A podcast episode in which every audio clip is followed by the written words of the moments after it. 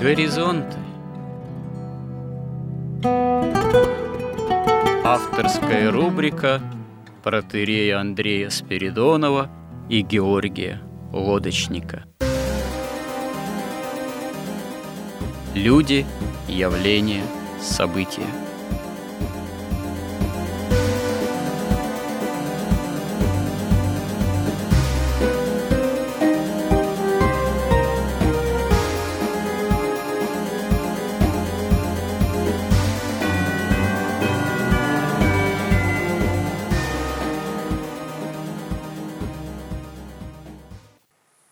Добрый день, уважаемые радиослушатели! В эфире радио Благовещение и в нашей рубрике «Горизонты» я, протерей Андрей Спиридонов и мой добрый собеседник Георгий Лодочник в цикле достаточно продолжительном «История как промысел Божий» продолжаем разговор о начале земной истории, о самом начале этой истории, о грехопадении прародителей. Мы уже поговорили про то, как осуществлялось змеем, точнее, дьяволом в образе змея, обольщение Евы, а не вкушение плодов с древа познания добра и зла.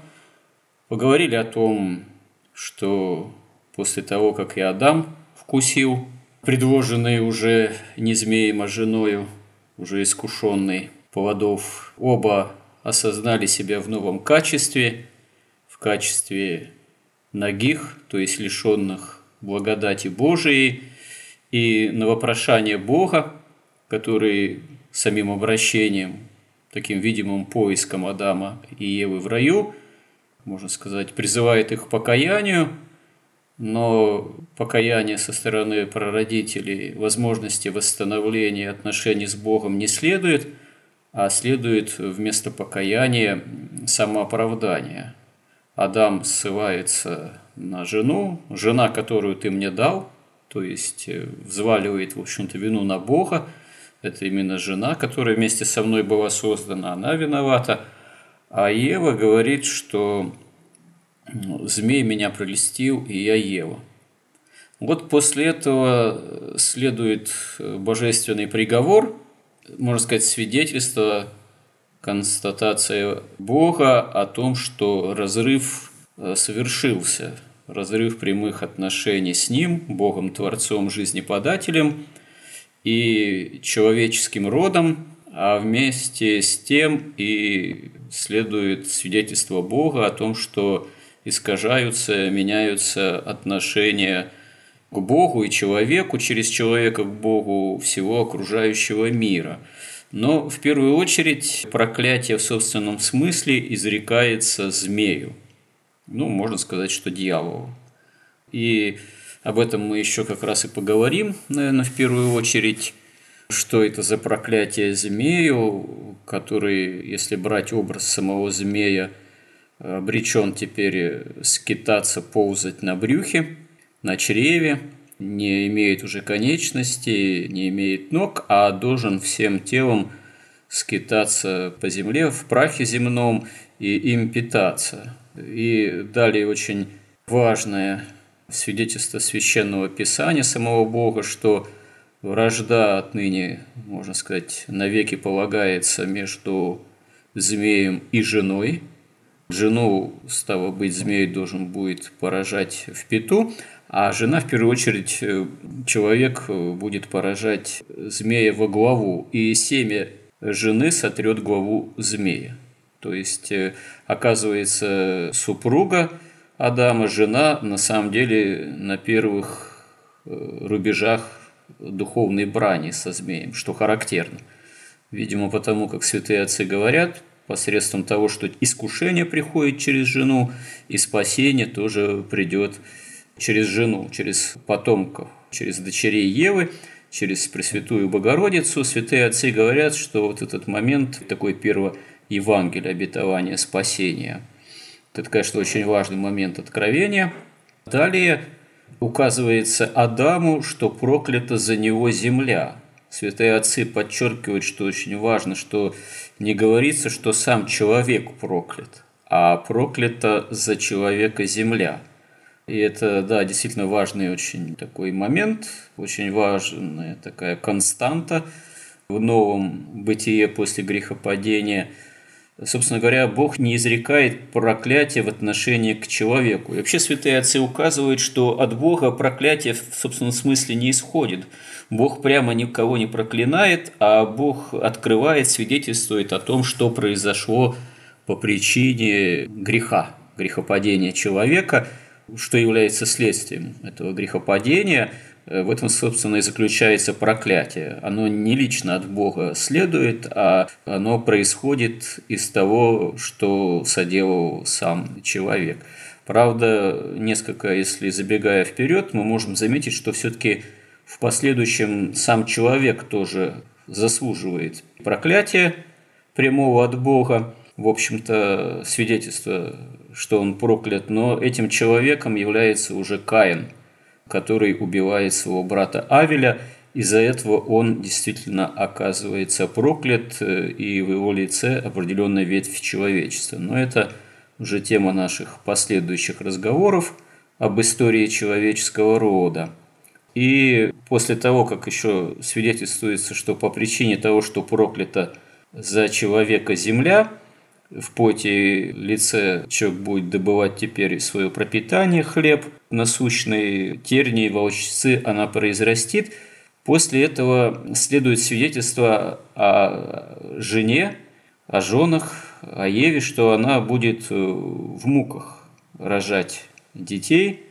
То есть теперь размножение человеческого рода будет происходить через страдания – и вообще следствие греха – это страдание, это очень важное тоже следствие и условия, в том числе условия дальнейшего спасения человеческого рода, но жизнь человеческая делается страдательной. И вот очень характерно, что первоначально при проклятии змея Господь говорит, что семя жены сотрет главу змея, то есть, с одной стороны, жена первенствует в деле спасения, а с другой стороны, вот далее здесь говорится, что не просто в страданиях будет жена рожать детей, но и роль будет все-таки иметь подчиненную мужу.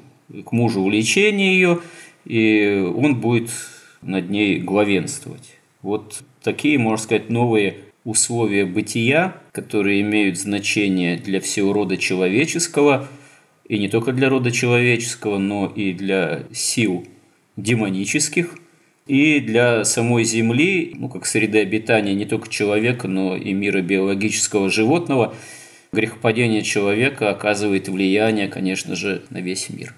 Вот это, в общем-то, тема нашего ближайшего или ближайших разговоров, что действительно происходит в глобальном отношении после грехопадения, потому что вот эти изменения, которые наследует первородный только что человек – который становится уже человеком, пораженным грехом, эти изменения, они фактически являются эпохальными до нашего дня на всю историю человеческого рода, до второго пришествия Христова.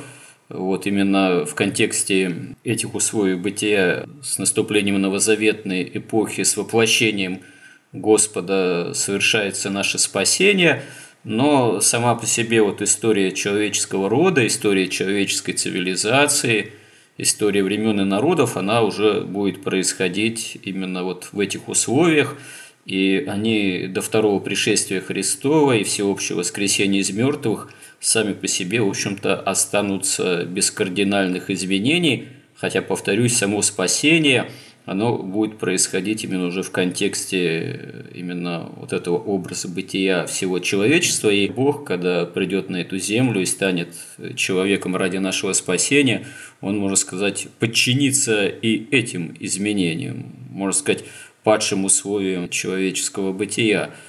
Итак, поговорим именно об этих важнейших вещах, о том, что такое действительно вот эти вот условия э, истории самой человеческой цивилизации, бытия человеческого рода после того, как Адам и Ева, к сожалению, разорвали отношения с Богом как жизнеподателем. Ну да, именно вот я тоже хотел на это обратить внимание, что это не такой разрыв Бога из человека, что вот и Бог со своей стороны как-то прервал эти отношения, потому что вот его не послушал человек.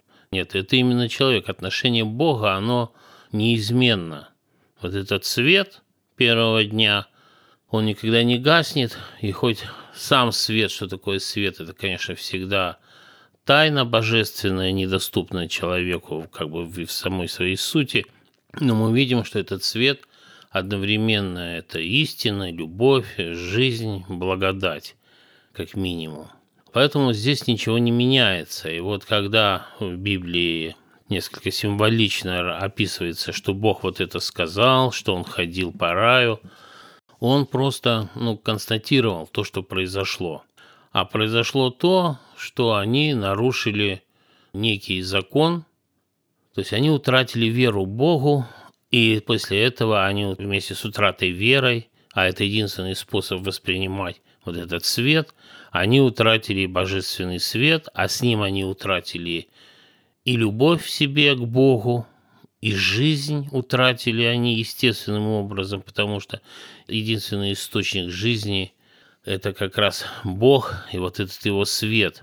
На самом деле, мы уже говорили, тут, конечно, может быть, забегая вперед, ведь вот Бог сказал человеку, заповедуя, когда ему эту заповедь, он сказал дословно, а от древа познания добра и зла не ешь от него, ибо в день, в который ты вкусишь от него, смертью умрешь.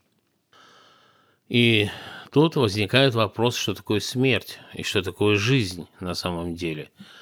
Но мы уже знаем, вот и Максим Исповедник учит, что бытие и преснобытие дано было Богом человеку как образ Божий. То есть его нельзя отнять, оно уже соответствует человеческой природе – то есть бытие и вечное бытие, оно уже дано человеку, и поэтому надо различать смерть и бытие. То есть человек не прекращает бытие и никогда не прекратит бытие, но смерть – это когда он утрачивает, не может уже воспринимать вот этот божественный свет, истину, а с ним и жизнь. Мы как-то говорили, что там в Кабале у каббалистов – божественные эманации, они вот так вот воплощаются в реальность, что разум и премудрость, в свою очередь, порождают, премудрость порождает милосердие, а разум порождает справедливость.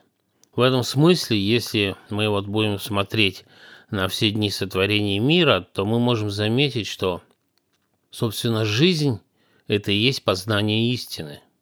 И даже вот та жизнь, которая была сотворена в третий день творения, вот эта универсальная пища, трава и деревья, их плоды и семя. То есть это первая жизнь, и мы говорили, что ну, в предыдущих раньше еще передачах, когда говорили о смысле жизни, что жизнь – это что такое? Это, во-первых, субъектность. То есть это некто, субъект, кто живет. Это не, не объект, это не просто камень.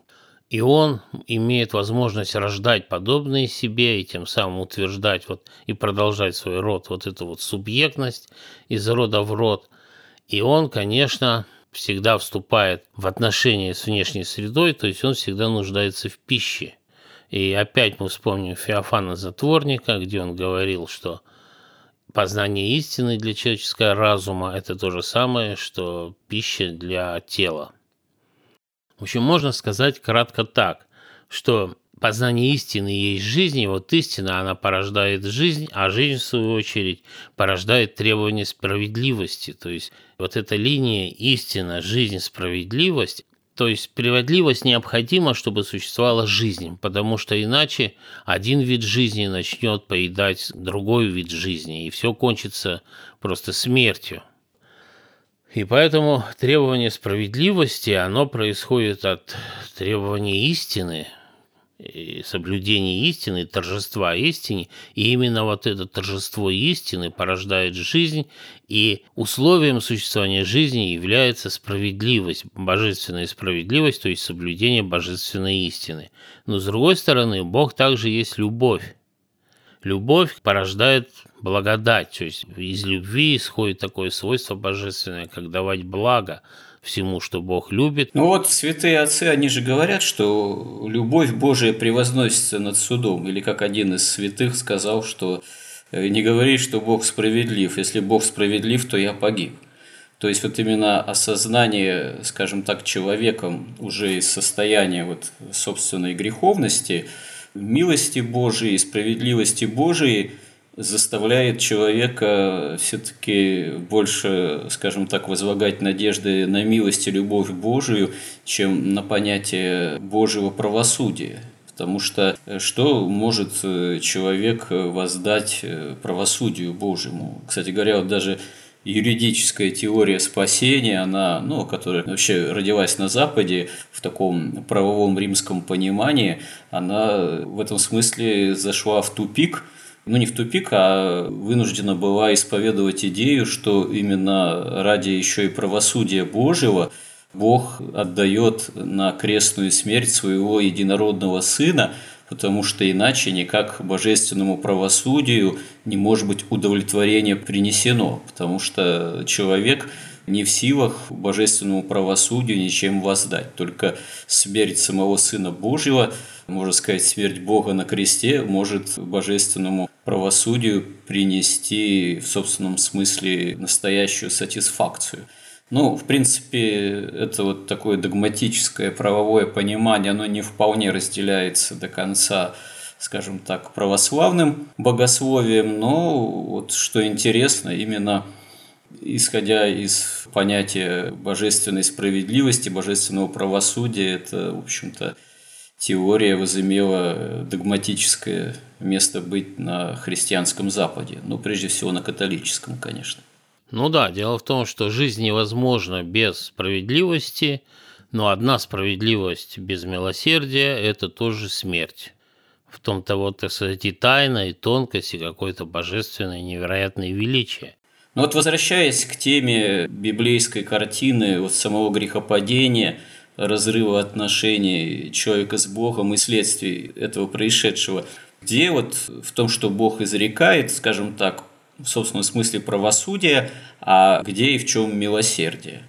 И, скажем так, и не только в отношении человека, как Адама и Евы, а еще и в отношении змея, скорее всего, и дьявола, который за образом змея э, скрывается. Вот первым же делом следует именно проклятие змею, сатане, дьяволу. В чем мы можем усмотреть правосудие? Ну, наверное, это, в общем-то, понятно – а можем ли мы усмотреть в отношении дьявола, змея какое-то милосердие? Потому что святые отцы однозначно говорят, что дьявол после того, что он сотворил в отношении к человеку, искусив его, он уже покаяние обрести не может. Если покаяние обрести не может, значит, и милосердие Божие, получается, его не касается, вот что здесь можно нам предполагать с точки зрения именно христианского тоже миропонимания? Но я вот хотел бы здесь донести такую мысль. Дело в том, что Бог, Он уже потом, после того, как все сотворил, Он больше ничего как бы уже никого не проклинает, ничего ни с чем не делает. То есть вот как раз сама природа вот этого божественного света, она включает в себя уже и истину, и любовь, и жизнь, и благодать, и справедливость, и милосердие. То есть как бы есть одна линия – истина, жизнь, справедливость, и вторая – любовь, благодать, милосердие. И истина уравновешивается любовью, жизнь благодатью и справедливость милосердием. То есть, когда уже существо разумное само в этих условиях действует, когда оно отказывается от этого света, то она теряет и жизнь теряет, и, и любовь в ней обращается в ненависть уже ко всему окружающему и к Богу в том числе. И благодать у нее обращается во зло, и остается одна справедливость, то есть он, он уже утрачивает свойства милосердия. И под справедливостью он понимает уже не божественную справедливость, а собственную выгоду. Ну, можно сказать, наверное, так, что Бог после шести дней творения непосредственно актов творения, он уже не творит ничего нового в собственном смысле. Он содействует человеку своим промыслом и благодатью, за исключением того, что новым потом оказывается боговоплощение. творю все новое, это да, это уже вот боговоплощение, то, что Бог становится сам человеком, становится причастен твари сотворенному. Вот это уже то, что сопоставимо, а некоторые даже святые отцы говорят, что это даже выше первоначального творения мира, потому что здесь Бог преодолевает некую бытийную, казалось бы, в каком-то смысле непреодолимую границу между Творцом как нетварной реальностью и сотворенным как реальностью тварной. Это уже действительно будет э, новое, и действительно во Христе тогда находит с точки зрения и человеческого тоже ума место все. И справедливость, и самое главное – великая милость, великое милосердие Бога к человеческому роду. Но я бы хотел все-таки вернуться к вопросу о проклятии змея. То есть, э, получается, вот с той точки зрения, которую вы высказали, змей сам на себя, дьявол, навлекает такое состояние, скажем так, ползать на брюхе, вот, э, которое делает его лишенным милости Божией. Не потому, что Бог изобретает для него какие-то особые условия Э, бытия, э, благодаря которым он не может покаяться, а это, в общем-то, следствие действий и выбора самого змея. Ну, святые отцы, да, толкователи говорят, что, во-первых, когда дьявол восстает, Люцифер первоначально дынится, э, верховный ангел против Бога, он низвергается на уровень существования Земли. Ну, то есть, есть некая такая антитеза изначальная, небо и земля – ангельские силы, они были сотворены именно для существования, можно сказать, бытия сфер небесных.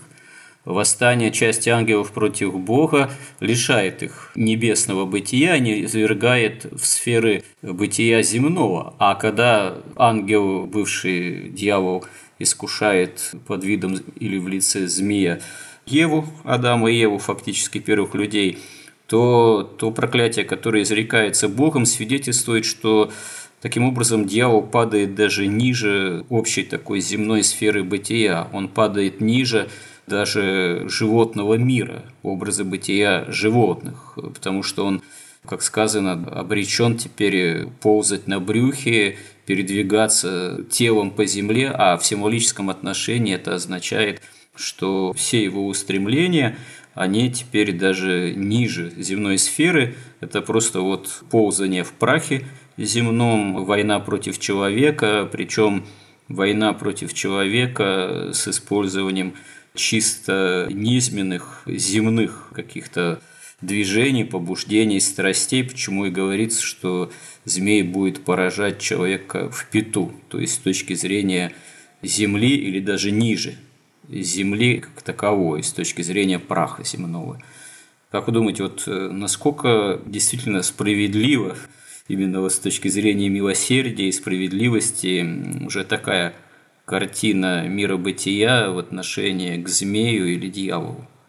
Здесь очень важный момент, такой очень важный и, можно сказать, такой сокровенный, что после грехопадения и вообще, милосердие реализуется только через жертву, через жертвоприношение в том числе.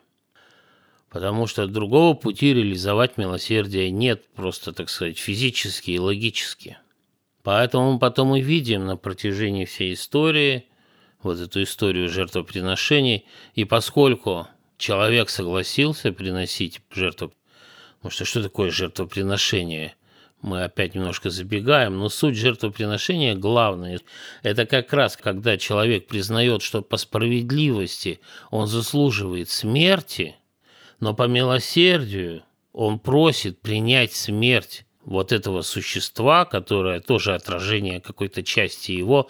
При этом, если говорить об Агнце, это одна из ну, самых чистых состояний души человека, такой невинной, смиренной, как бы вот, и он приносит в жертву, он наблюдает эту смерть, то есть это как раз признание по справедливости греховности и апелляция к милосердию.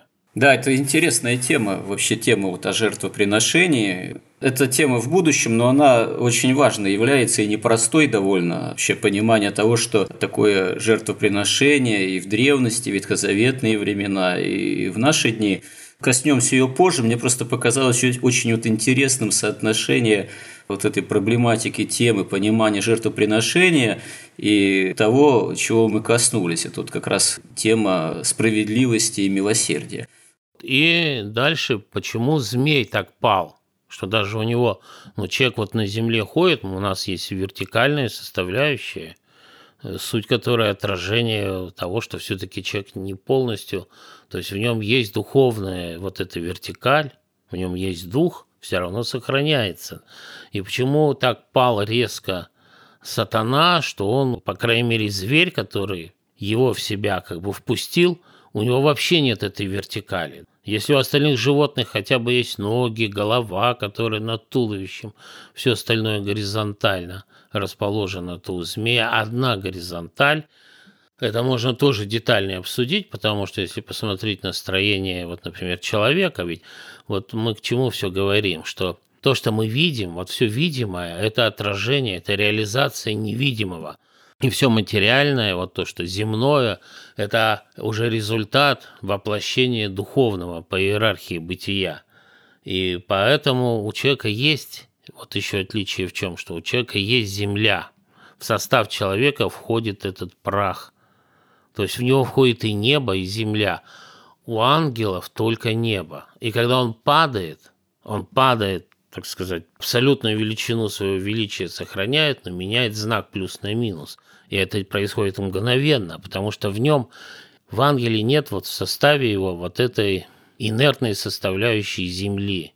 И когда человек был в раю, в нем тоже она была, вот эта земля-то не такая инертная. Она, мне кажется вообще, что это был разум в каком-то смысле. А вот он превратился в такое плотное тело. И поэтому у человека есть время как бы, во-первых, он падает не до конца, и самое главное, что когда человек падает, он падает сам, то есть потому что вот последствия его падения отражаются на его земле, на его плоти. Вот. И у него есть возможность, открывается к покаянию, у него есть какое-то время, и когда человек еще и почему в такое положение из светозарного, вот в такое инертное тело, попал, да еще закрытый от всего духовного мира, ему оставили пять чувств, он через них, как через маленькие щелочки, все вот это видит. Это как раз для того, чтобы вот это смертью умрешь, ведь это же сказано в вечности, и вот за счет вот этой жертвы, которую человек согласился приносить, а потому что у него есть вот эта инертность, а сатана не согласился и даже не успел, и уже даже и не собирается – то вот этот момент падения человека, умирания, он во времени развернут. Вот эта вечность разворачивается во времени. От вечности до вечности, пока каждый человек, родившийся здесь на Земле, не сделает свой персональный выбор, он избирает свет или тьму. Дело в том, что здесь и вот такой мир, вот в этом уникальном состоянии вечности, которое разворачивается во времени, и даже если посмотреть на звезду Давида – то в одном аспекте ее можно трактовать так, что вот восходящая светлая иерархия, нисходящая темная иерархия, и есть промежуток, где они пересекаются. Вот этот наш временный мир, он как раз там, где есть и добро, и зло. После второго пришествия не будет этого. Звезда Давида должна превратиться в такой просто два треугольника, не соприкасающихся. Да, а откуда такое толкование вы но это чисто логическое, математическое толкование. Привычка просто аппроксимировать. Что такое аппроксимировать для наших неискушенных в студиях философических? Разъясните слушателей для общего нашего развития. Но аппроксимация – это продолжение, как бы это изучение тенденции, логики движения. Например, мы видим, что вот самолет летит слева направо, он здесь, а значит, в следующее время он будет там, дальше продолжать. Если кто-то падает, так упадет, а тот, что взлетает... Ну, это с точки зрения наблюдателя того или иного. Ну, да, да, да. То есть, это некая, ну, такая математическая или физическая, логическая штука. Это как бы несущественно, но смысл вот этой нашей жизни – это окончательный выбор. То есть опять мы как бы немножко забегаем вперед, но мы потом пройдем, может быть, последовательно и понятно. Вот там у нас есть строчка. «И сделал Господь Бог Адаму и жене его одежды кожаные, и одел их». То есть прикрыл их наготу. И святые отцы говорят, э, ну, некоторые говорят, вот, например, как Григорий Низкий, что кожаные ризы – суть мудрования плоти. Кто-то считает, что кожаные ризы – это вот наша кожа, эти, эти наши пять чувств, через которые мы как щелку подсматриваем за миром, но зато защищены от прямого воздействия бесов. Но многие, даже, наверное, большинство святых говорят, что это было принесено жертвоприношение. Первое жертвоприношение – Бог показал, объяснил, что такое смерть они не видели, как они сейчас будут жить. Первым делом человек вынужден был стать свидетелем, участником, да, убийцей животных, чтобы это первое жертвоприношение осуществилось, и как условие неизбежное, кровавое уже, по сути, в отношении к животному миру своего будущего без Бога бытия. Так получается тоже. Ну да, ведь Бог же прикрыл вот ему эту наготу. Он прикрыл. А чем он его прикрыл? Милосердием. А милосердие – результат жертвоприношения.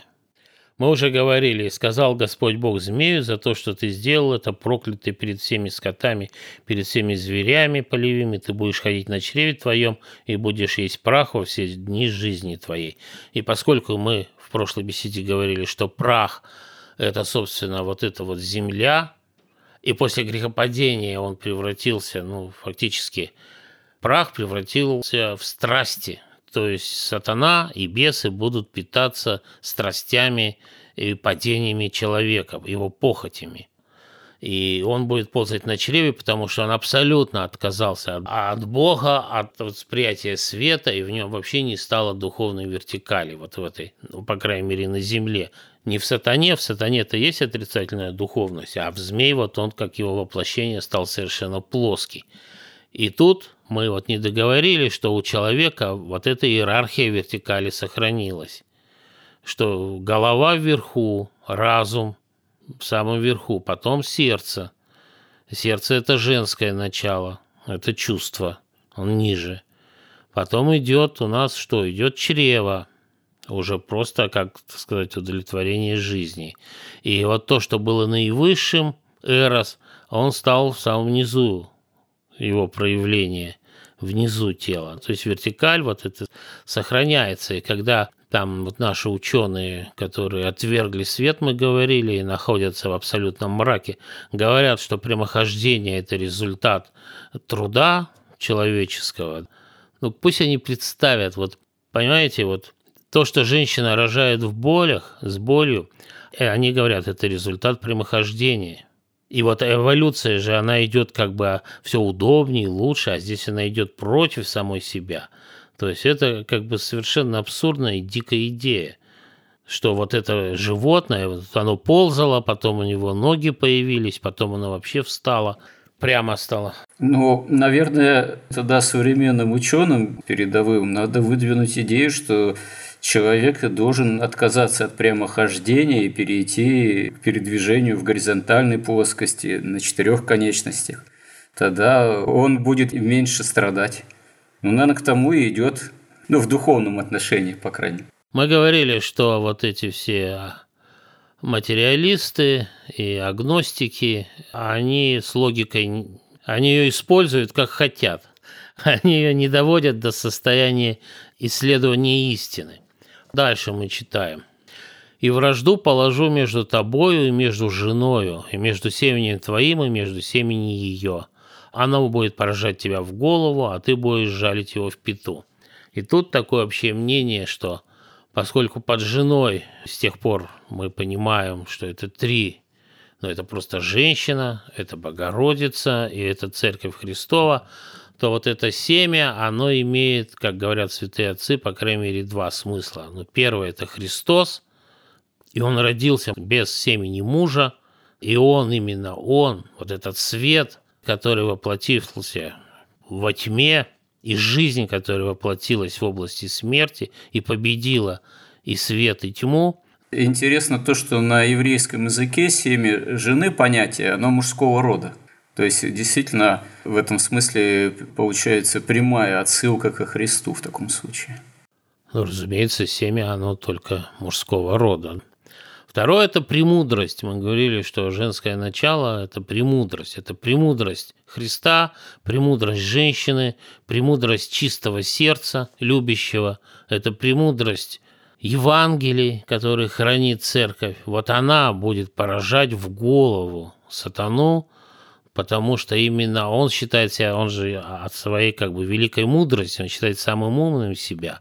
И вот это вот женское – премудрость, женская чистота, любовь и сам Христос воплотившийся, вот они будут поражать его в голову.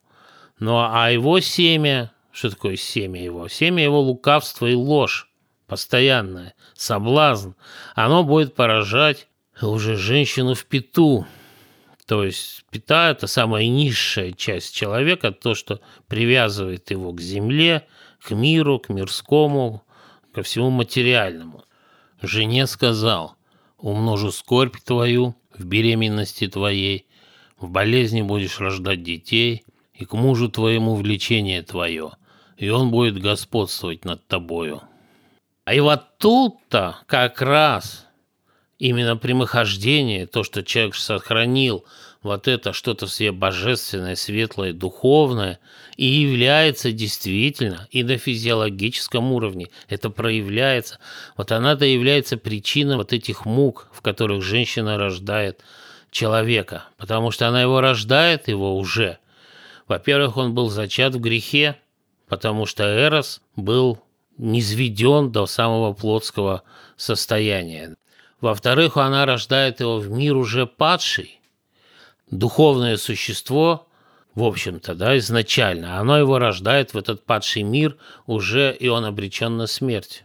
И понятно, что этот процесс рождения человека духовного в падший мир, он, конечно, не может проходить безболезненно. Ну и плюс, кроме того, еще дополнительно, как всегда, в этом мире все очень взаимосвязано – мы видим, и с чего все и грехопадение началось, и сейчас мы видим, человек не ценит то, что ему достается даром, а ребенок полностью зависим от женщины. И вот через эти муки она и сознательно, и подсознательно, и на уровне физиологии она понимает, что это для нее самое ценное. То есть она понимает ценность рождения вот этого будущего человека, ребенка. Ну да, в том числе. То, что дается без труда или без страдания в том числе, оно и не будет так ценно потом. Ну, разумеется. И поэтому все вот эти технологии обезболивания там, или рожания во сне, там, или вообще где-то сейчас уже говорят, да зачем я буду мучиться, я вообще закажу, мне родят, заплачу деньги, выносят. Ну да суррогатное материнство и так далее, суррогатная жизнь. Это все процесс вот все дальнейшего и дальнейшего разделения добра от зла. То есть зла становится все больше, добра как бы все меньше, но контраст все ярче между ними. Мы говорили уже об этом. Адам уже сказал, за то, что ты послушал голоса жены твоей и ел от древа, о котором я заповедовал тебе, сказав, не ешь от него, проклята земля за тебя.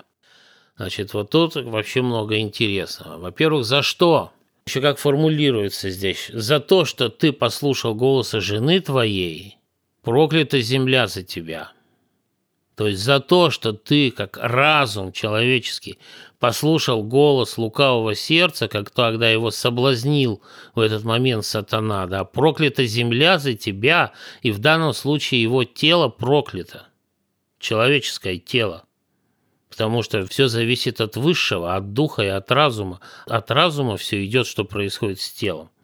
И поэтому мужчина должен, ну, с одной стороны, конечно, и любить, и полностью заботиться, и вообще не отличать жену от себя, потому что это его сердце. Но он должен его все-таки контролировать и учить, и воспитывать, и очищать. И сердце должно признавать власть и первенство разума, и мужа своего, которого она, избирая, избирает главу свою. Ну, то есть, мужчине должно слушаться прежде всего голоса Бога, а не голоса жены, можно сказать, в уме или в сердце своем. Заповеди Божии, конечно. Ну, потому что ведь он, когда слушает какие-то требования жены, он одновременно, он, если не женат, он может слушать требования своего похотения своего сердца – А после грехопадения человек рождается уже с сердцем, которое уже склонно к злу, в котором уже гордость, зависть. Проклята земля за тебя, со скорбью будешь питаться от нее во всей жизни твоей. Поэтому земля, как его плоть, проклята, но не Богом проклята. Что такое проклято в этом смысле? В том, что она изменила свое первоначальное состояние, высшее состояние. По его воле, когда он не поверил Богу, когда он лишился божественного света и источника жизни, то его тело стало и смертное, и вот такое ногое, то есть выживающее соблазн, подверженное инстинктам. Как бы оно, конечно, вызывает стыд, все-таки в человеке сохраняется разум и дух. И когда он видит свое тело, безусловно, у него возникает чувство стыда. И когда он слышит, что его тело подчиняется не разуму и духу, а просто инстинктам, это тоже, конечно, вызывает чувство стыда. Так вот, у него проклята земля, то есть изменилось его тело, а мы говорили, что все внешнее – это отражение его внутреннего. Изменилось и вокруг все. Изменилась земля, и из рая он упал – вот на эту землю. И если мы говорили, что в третий день творения для всего живущего, и в том числе для человека, была приготовлена универсальная жизнь, универсальная пища, это трава, дающая семя, и дерево, дающее плод, в котором тоже семя. Теперь хлеб. Хлеб, который отличен просто от полевой травы, как святые отцы указывают, что хлеб – это уже вот продукт возделывания земли именно уже в падшем состоянии. То есть это такой, можно сказать, страдательный продукт в пищу, связанный именно уже с человеческим страданием и потом. Ну да, там же в третий день Бог сказал, да произрастит земля. Там не требовалось участия человека. Она произрастила. Потом в раю Бог насадил ему все плоды и все, что необходимо для питания – не требовалось от него никаких усилий, для него все было приготовлено. Но поскольку он утратил этот свет, он утратил истину, утратил жизнь саму, проклято, то есть изменилась его земля и внутри тела, и снаружи, то уже своим трудом он должен был... Он же пал почему? Он решил познать сам. Но раз ты решил познать сам, то ты и кушай сам. И самое это неприятное в том, что ведь вот когда Бог создавал мир, создавал все живое, и Он создавал его с любовью и благодатью, ведь в нем же было все гармонично, все было совершенно, и ни одно движение души в человеке не спорило с другим, как-то не ссорилось, не было там никакого смятения. И также вовне все животные ели эту пищу, которую произвращала для них земля. Никто не трудился, никто не ел друг друга – но после того, когда нарушилась вот эта вся гармония, равновесие, ведь в момент грехопадения, мы говорили, изменяется перспектива. Человек себя видит в центре мира, всех остальных маленьких. Когда он это видит, он, естественно, считает справедливо кого-то съесть, э, что-то присвоить себе, и вообще по справедливости это все как он хочет – но поскольку так хочет каждый человек, разумеется, это равновесие нарушается, начинаются внутри страсти подниматься, одни чувства противоречат другим, там похоти противоречат разумам, но то же самое происходит и вовне, и в животном мире. Возникают пищевые цепи, и начинают одни животные есть других животных. Да, как раз в раю перспектива Адама и Евы первородных была именно познание Бога. После грехопадения этой перспективой становится прежде всего поддержание самой жизнедеятельности на земле, добывание вот хлеба насущного в поте лица. А познание Бога – это уже, оказывается, вопрос далеко, можно сказать, неосуществимый в прямом отношении, вот в прямом смысле – Почему потом позже при Моисее Господь дает же заповедь «шесть дней делай, а седьмой день Богу твоему». Это же вот с этим же тоже, с этой перспективой связано. Причем сказано же будет не один день делай, а шесть дней Богу твоему, а получается, что всего одна седьмая должна будет Богу отводиться в десяти еще ветхозаветных-то заповедях. Но у нас, к сожалению, наше эфирное время подходит к концу, я бы попросил вас подытожить вот эту тему, к которой мы, если Бог даст, вернемся еще в последующих наших сюжетах.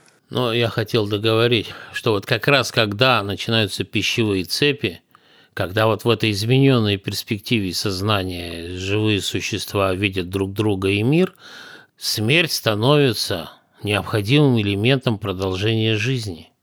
Они начинают друг друга есть.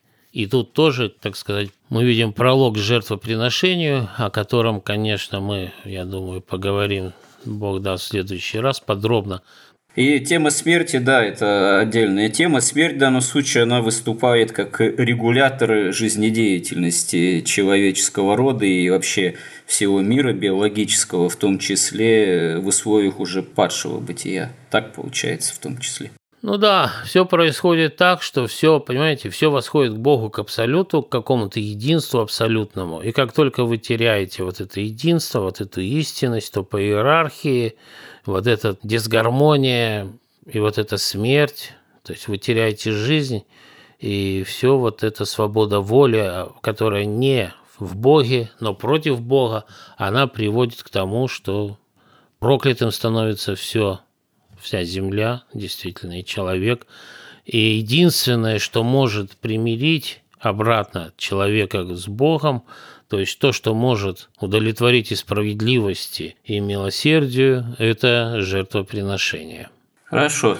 Вернемся еще действительно к этим интереснейшим темам в наших последующих сюжетах наших горизонтов, в этом прелюбопытном и обширнейшем цикле история как промысел Божий. Храни всех Господь. Спасибо за внимание всем тем, кто был с нами и кому интересны наши разговоры. Горизонты на радио Благовещение.